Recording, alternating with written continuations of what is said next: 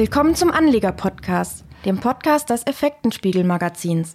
Mein Name ist Julia Egner, ich gehöre zum Redaktionsteam des Effektenspiegel und ich spreche heute erneut mit unserer CEO Marlies Weidmann. Guten Tag, Frau Weidmann. Schönen guten Tag, ich freue mich, wieder hier sein zu dürfen. Frau Weidmann, in der aktuellen Ausgabe 5 haben Sie über die Börsenzwillinge geschrieben. Also die Börsenzwillinge, einmal Greta Thunberg, 17 Jahre alt, Schwedin und Klimaaktivistin – und dann auf der anderen Seite Donald Trump, US-Präsident, 73 Jahre alt und vehementer Klimaleugner. Ja, natürlich. Das äh, war schon etwas gewagt, denn die beiden sind ja wirklich grundverschieden auf den ersten Blick. Anlass war eigentlich der Wirtschaftsgipfel in Davos. Wieso das? Das ist ja ein großer Höhepunkt im Jahr. Dort treffen 3000 Teilnehmer aufeinander, Milliardäre, Politiker, Wirtschaftsfachleute, also darunter Angela Merkel, Japans Regierungschef, Chinas Vizepräsident, der israelische Premierminister Netanyahu, Italiens Premierminister, die neue Chefin des Internationalen Währungsfonds, Brasiliens Präsident und, und, und. Und über wen hat man gesprochen? Über Trump und Greta Thunberg.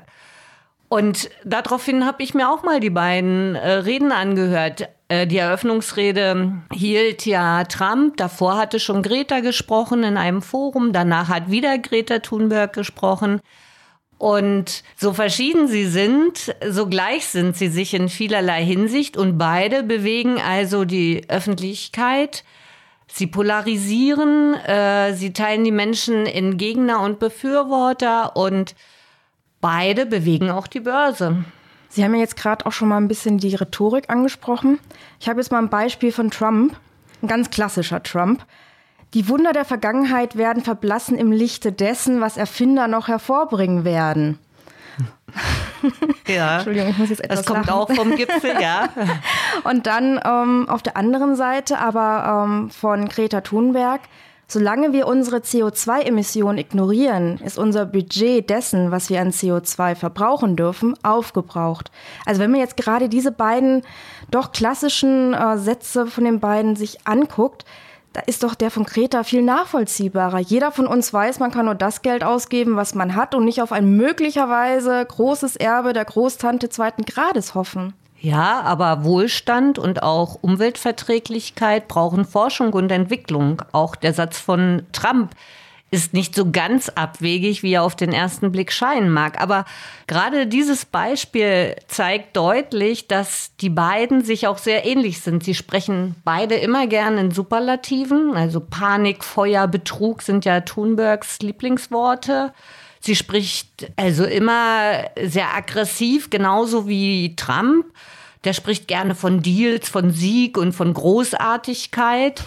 Beide sind sehr undifferenziert in ihrer Sprache und fast besessen von der Sache. Alle haben versagt, unser Haus brennt wirklich, hat Greta äh, gerufen. Trump hielt dagegen, kein Land, das beim Pariser Abkommen mitmacht, hat so stark CO2 reduziert wie die USA. Und er beteuert, wir wollen die sauberste Luft, wir wollen das glasklare Wasser, aber wir wollen auch ein starkes Amerika.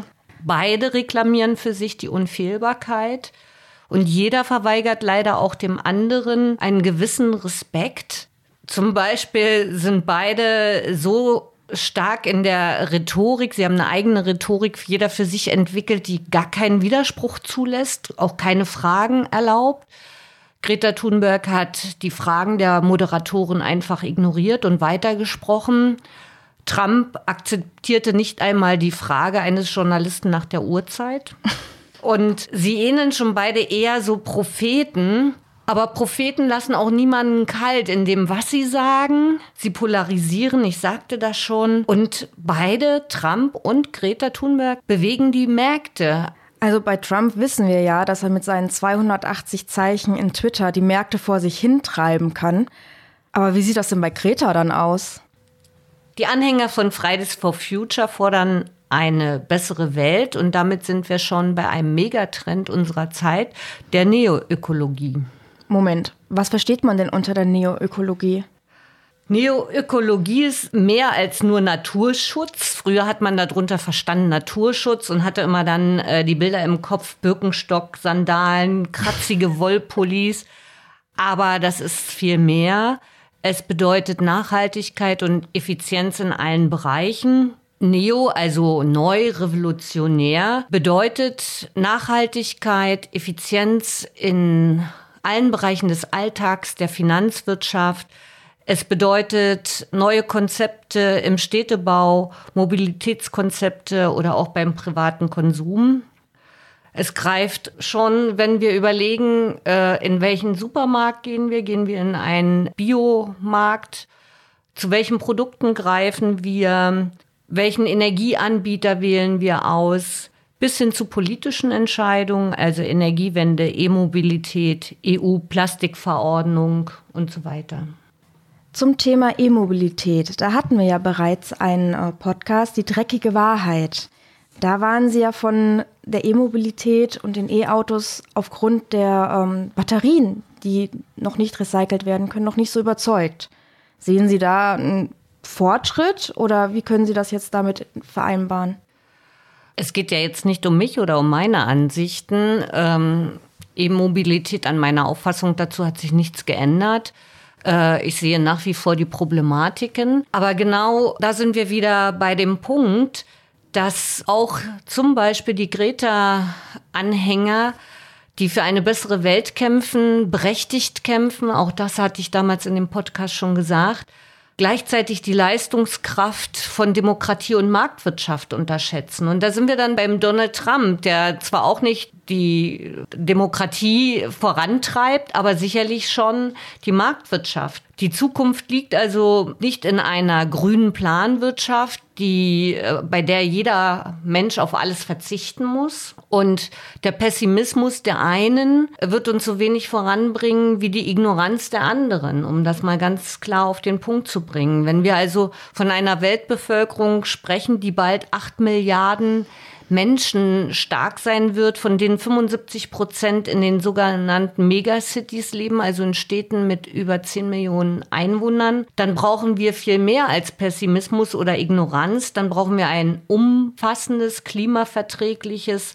Wohlstandsmodell, das also den Bedarf an Energie, Wasser und Lebensmitteln der Zukunft decken kann. Und zwar so, dass wir alle in Wohlstand gut miteinander leben können. In Ihrer Seite hatten Sie ja auch den Quantum oder das Quantum Computing als Möglichkeit genannt, wie man die Technologien einsetzen kann, um Nachhaltigkeit zu fördern. Jetzt habe ich als Pro das Problem, ich war in Physik immer nicht ganz so gut. Wie funktioniert denn so ein Quantum Computer? Ja, also zunächst mal habe ich im Anlegermagazin darauf hingewiesen, dass also die Technologien als solches der technologische Fortschritt wird also eine Schlüsselrolle einnehmen. Und dazu gehören mehrere Dinge, unter anderem auch die Quantencomputer. Denn wir müssen insgesamt, um das nochmal klarzustellen, die Agrar- und Industrieproduktion noch innovativer entwickeln, so innovativ, dass dabei Ressourcen gespart werden, das Klima geschützt wird. Die erneuerbaren Energien werden die fossilen Brennstoffe natürlich ersetzen. Pflanzenbasierte Ernährungsweise wird die Massentierhaltung zurückdrängen. Wir haben Probleme wie Erderwärmung, Wassermangel, Luftverschmutzung, die Abfallentsorgung das sind zentrale Themen und die werden nur durch den technologischen Fortschritt zu lösen sein. Und hier sehen wir eben diese Verknüpfung zwischen Thunberg und Trump, um es mal zu sagen, in den Personen. Hier die Verknüpfung der Inhalte, der Ansichten. Ja, und Quantencomputer gelten als nächste große technische Entwicklung. Also ich bin auch kein Physiker. Aber ich weiß, dass heute, ob äh, Wettervorhersagen oder astrophysikalische Vorgänge, Erkundung von Öl- und Gasvorkommen, einfach für die Berechnung komplexer Probleme aller Art sind diese Superrechner einfach im Einsatz und werden auch die Zukunft sein. Ich habe zum Beispiel gelesen, dass Forscher mit diesen Computern die Wechselwirkung von Molekülen und ihre möglichen Zustände simulieren können, was zu Durchbrüchen in der Entwicklung von äh, Medikamenten führen kann. Ist ja gerade auch ein Thema. Aber um zu sagen, also ich kann auch nicht genau erklären, wie so ein Computer funktioniert. Ähm, der Unterschied zwischen einem normalen Heim-PC und zwischen Quantencomputern ist so groß wie ein Überschalljet und Zeppelin. Und ich habe äh, mir das mal vereinfacht erklären lassen. Ein normaler Computer arbeitet ja mit Bits, also der Programmierung 1 und 0. Das heißt Strom an, Strom aus. Und ein Quantencomputer kann viele Zustände dazwischen simulieren. Das ist, als wenn man äh, eine Münze hat, Kopf und Zahl. Wäre der einfache Computer, ich sehe entweder Kopf oder Zahl drehe ich die Münze, dann sehe ich beide Zustände und kann diese beiden Zustände auch sehr lange halten mit wenig Energie. Wobei ja auch der Energieverbrauch der CO2-Bilanz schadet. Was wieder ein Plus wäre, wenn die weniger Energie verbrauchen. Genau. Und ganz ohne Energie werden wir in Zukunft nirgendwo auskommen. Und ich glaube auch niemand von uns möchte das wieder. Wir brauchen Energie, aber wir müssen die Energiegewinnung revolutionieren. Der Konzern, der zuerst den Quantencomputer zur Marktreife bringt, wird natürlich in den Finanzmärkten ordentlich absahnen. Wie weit ist denn das Thema Nachhaltigkeit da überhaupt schon angekommen? Ja, Nachhaltigkeit ist ja in vielerlei Hinsicht angekommen bei den großen Investoren, aber auch bei den Vermögensverwaltungen. Es wird natürlich politisch gesteuert, zum einen mit Vorgaben, auch bei den großen Unternehmen. Aber auch hier haben wir immer wieder diese beiden Seiten. Man wird Nachhaltigkeit nicht vorantreiben können oder loslösen können vom Profit. Das wird nicht funktionieren in einer Marktwirtschaft. Ja, und man muss es nur ins ausgewogene Verhältnis setzen.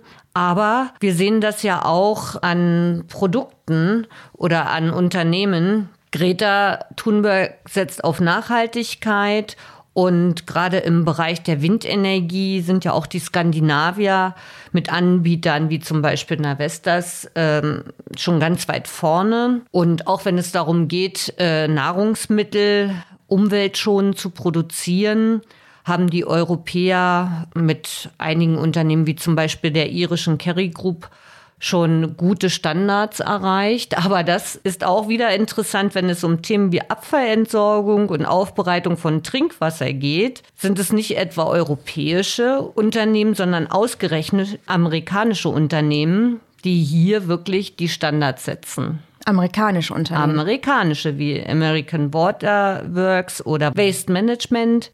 Also äh, die schon sehr viele Jahre, Jahrzehnte eigentlich schon in diesem Bereich forschen und sich profiliert haben. Dann könnte Trump ja tatsächlich recht haben, so teilweise mit seiner Aussage. Ja, ich denke, niemand kann für sich das Absolute und das Novum äh, hier beanspruchen. Und man sollte voneinander profitieren. Und das war eigentlich auch diese kleine Provokation meinerseits, die beiden als Zwillinge zu bezeichnen. Jeder muss lernen, den anderen zu akzeptieren, zu respektieren und voneinander zu lernen. Anleger müssen jetzt allerdings nicht in Einzelwerte investieren, wenn sie von dem Trend Nachhaltigkeit profitieren wollen. Das müssen Sie nicht. Da sind wir wieder bei einem Thema, das wir im letzten Podcast hatten. Sie können über ETFs oder Fonds anlegen.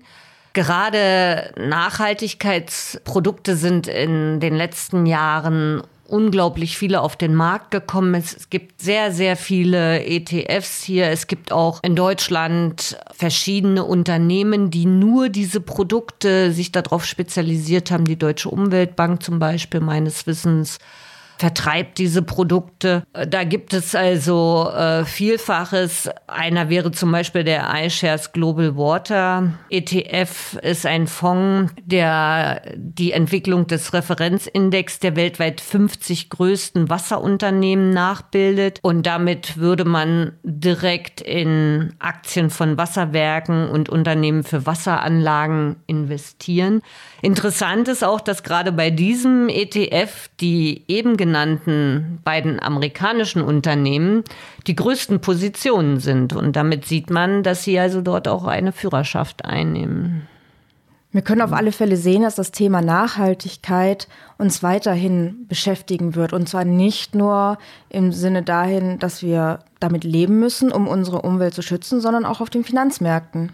Unbedingt. Diese Unternehmen werden weiter nach vorne drängen und es ist egal, ob man in die großen traditionellen Industrieunternehmen schaut oder in neue Start-ups. Äh, dieses Thema wird immer breiteren Raum bekommen, denn es ist unsere Zukunft. Es wird unsere Zukunft sein, aber es wird nicht ohne Technologie gehen und das sieht man in jedem Bereich.